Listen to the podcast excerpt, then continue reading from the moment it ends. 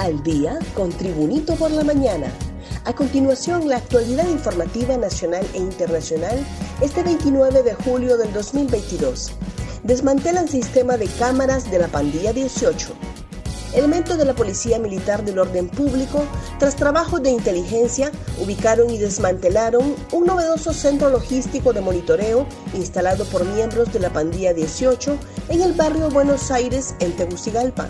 Desde las 6 de la mañana, equipos especiales de la Policía Militar, en conjunto con otros entes policiales, realizaron allanamientos en ese barrio y sectores aledaños de esa zona caliente de Tegucigalpa, indicó el jefe de Estrategia y Comunicaciones de las Fuerzas Armadas, José Antonio Cuello.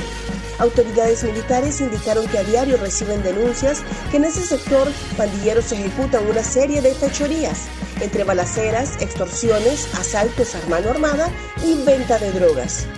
Ordenan privación definitiva de dominio contra bienes de ex jefe policial. En una nueva acción contra la corrupción y el delito en sus diferentes modus operandi, el Ministerio Público ejecuta en todo el país la operación Nemesis 7 esta vez ordenó la privación definitiva de dominio de 40 bienes del exdirector general de la Policía Nacional, José Ricardo Ramírez del Cid, y de su esposa, Telma Carmina Umaña Powell. Se trata de 15 bienes inmuebles entre residencias y terrenos, 6 vehículos, 16 cuentas bancarias, dos sociedades mercantiles y un lote de semovientes, identificados por la Unidad Fiscal de Apoyo al Proceso de la Depuración Policial y la Agencia Técnica de Investigación Criminal, en paralelo al requerimiento fiscal con orden de captura y a los iniciales aseguramientos promovidos en febrero del 2021 contra la pareja acusada del delito de lavado de activos. Paciente denuncia a médico que la habría violado en consulta.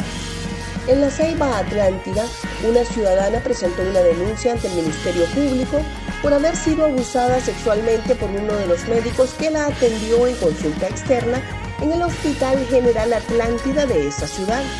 La paciente denunció al médico Alberto Andrés Cuello Rodríguez, quien habría cometido el delito el pasado 25 de junio cuando la ofendida llegó al centro asistencial para recoger los resultados de una citología.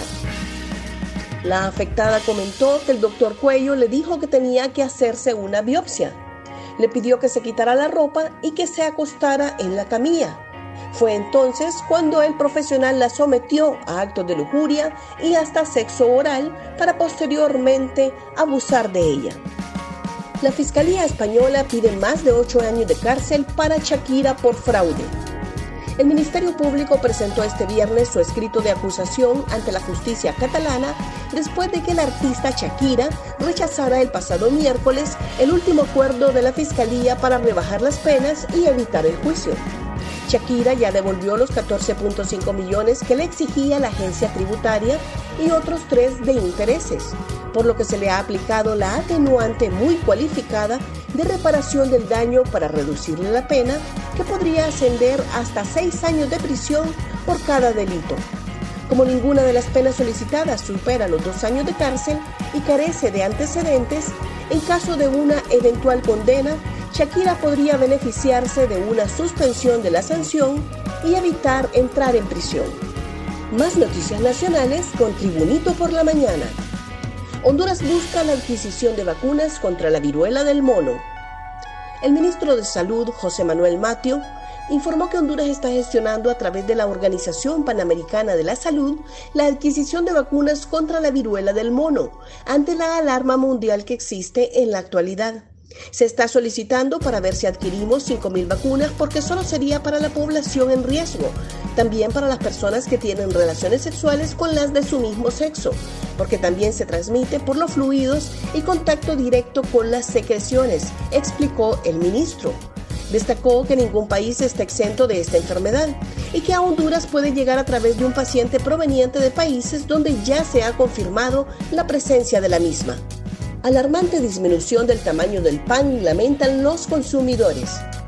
Al tamaño de un dedo se ha reducido la dimensión de un pan en las principales ciudades hondureñas donde los consumidores sufren en carne propia los embates económicos por la guerra ruso-ucraniana, el efecto rezagado de la pandemia y la voracidad de algunos comerciantes. Con el encarecimiento de las materias primas importadas para este tipo de productos, como las harinas de trigo, el incremento del diésel que se sirve de calefacción de los hornos, el pan se empequeñece más. A este fenómeno se le llama reduflación y consiste en la disminución del tamaño de productos de primera necesidad y menos cantidad en volumen o líquidos, según explicó el defensor de los consumidores, Adalid Irías. Gracias por tu atención. Tribunito por la Mañana te invita a estar atento a su próximo boletín informativo.